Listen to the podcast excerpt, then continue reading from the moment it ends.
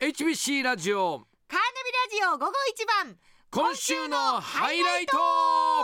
数多くある今週の面白かったやらかしちゃったシーンを今週のハイライトとしてお届けします恥ずかしい ぜひお聞きくださいさあやってきました、はい今週番組内で起こった面白いシーンや印象的なシーンをその時の音源を聞きながら振り返ろうというこのコーナーです、はい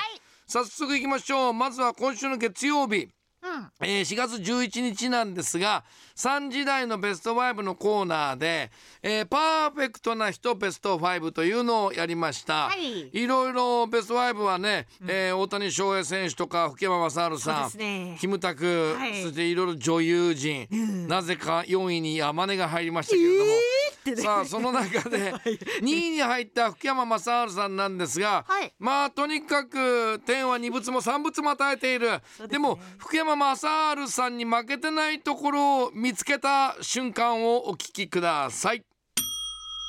旭川のスーパーサイジンさん、はいえー福山雅治さんですね、えー顔いい歌上手トーク面白い演技がうまい全てにおいてパーフェクトですねうーん実に面白くないあ心の声が実に面白くない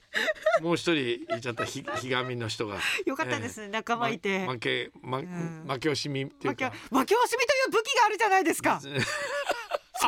どうそうかだその道はどう俺ですかたちにはひがむ負け惜しみをするっていう武器がある火が無味これはできないだろういくら福山雅治でも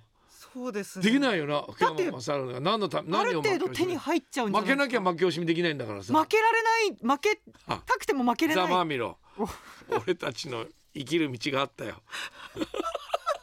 ごめんなさいな んかごめんなださかいら言わ せてあ謝るなよあ山根が謝るからダメなんだよ、えいやあれかわいそうなんか哀れみの目で俺たちを見るから謝らないと終わらなかったですよ、俺たちには福山雅治に唯一負けてないところがあるはいそれは負け惜しみということができる負け惜しみという武器を持ってい る持っていええるええすごい新たな発見でしたけどねすごいネガティブを武器にするっていうこうね、え俺えたちには負け惜しみ、ええあとなんだろうなひがみって言ってましえたひがひがひがむみひがむっていう最大の武器がありますからねやっ ぱ最大のって捨てるか捨てる紙あれば拾う紙ありでうーん神なのかそ れは続いてあ同じ月曜日の3時台ベスト5はいでパーフェクトな人ベスト5第1位が大谷翔平選手でした。で大谷翔平選手といえば、はいえ欠点がないのが欠点そうですね打ってもパーフェクいい投げてもいい走ってもいいというねえ欠点がないのが欠点っていうのを一度言われてみたいなというところから実際に言われたらどうなるのかお聞きください。ラジオネームアボカドプリンさんパーフェクトな人といえばエンゼルス大谷翔平選手です野球だけじゃなく人柄も素晴らしいトはい欠点がないのが欠点だとか言われてますよね、あそうか欠点がないのが欠点かわあえー、行ってみたいなそうですね言われてみたいなあの人欠点がないのが欠点だよ欠ねっ点てがないのが欠点よねやすさんって欠点がないのが欠点ですよね、本当だよねいやいやどうですか今言われてみてなんかうん嬉しくないうん なんか、なんか言葉になってない感じがしました、うん私も言ってみて。嬉しいかと思ったら、ねあもう一回言ってみてやすさんってうん欠点がないのが欠点ですよね。うんなんで嬉しくないのかなこれ、うんなんか私も言ってる実感があんまりない。ごめんなさい。なんででしょうね。あれわかんない。言ってる方の実感がねえから嬉しなくんねえだんろだう。よあごめんなさい。そうだよはい。気持ちがこもってねえから嬉しくねえんだよこっちはでもなんかええ魂乗ってないんですよね。なんだろう。なんで抜けちゃう言んでしょうね。霊っていうぐらいですからねもう心込めにて言ってるのにな。ええなんやでですかね。でも山根も欠点がないのが欠点だよねえ？いやいやいやいやいやいやいやいやいやいやいや。やっぱりなんか気持ちが乗っていかないな、ええ言葉って難しい な難しいよ。思ってないことは言えないんだなやっぱりな 嘘はつけえません。えそしてもう一ついきましょう、ええ火曜日4月12日の火曜日、はい12時台のえー大森こちソングリクエストいただいて、からの展開なんですがラジオネームナンバー12の人さん男性から、はいえー寺島由布さんの「新しい私」という曲のリクエストをいただきました。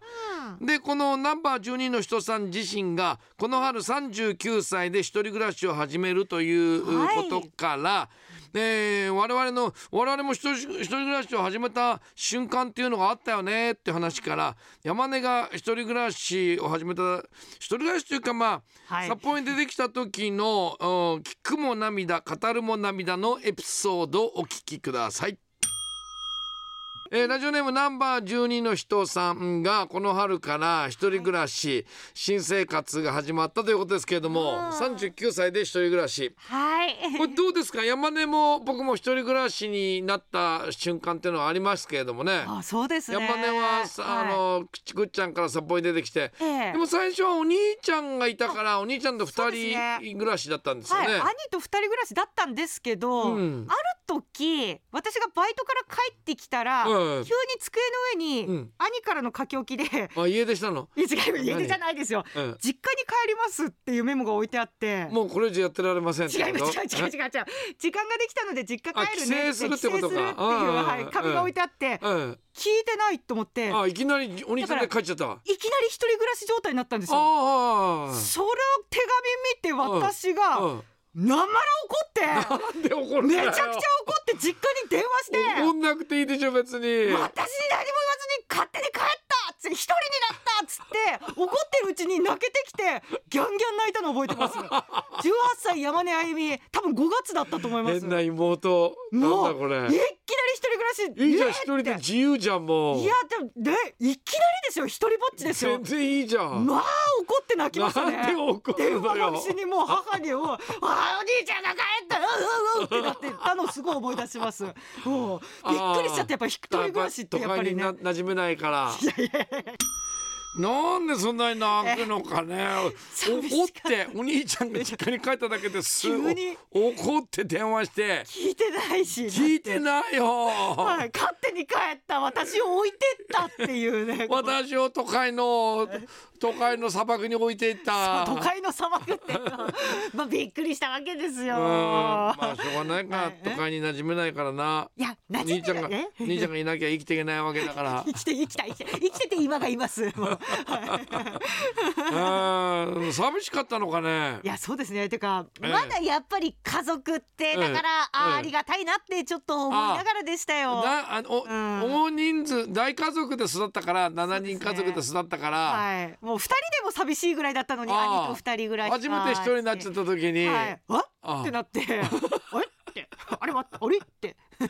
すげえな びっくりしちゃっなんてなんかか群れから外れた迷子みたダいンな。ゴムシみたいなそういなうんでダンゴムシですかあれちあれょっとってい一人で丸まってあれやいやいやなんでダンゴムシなの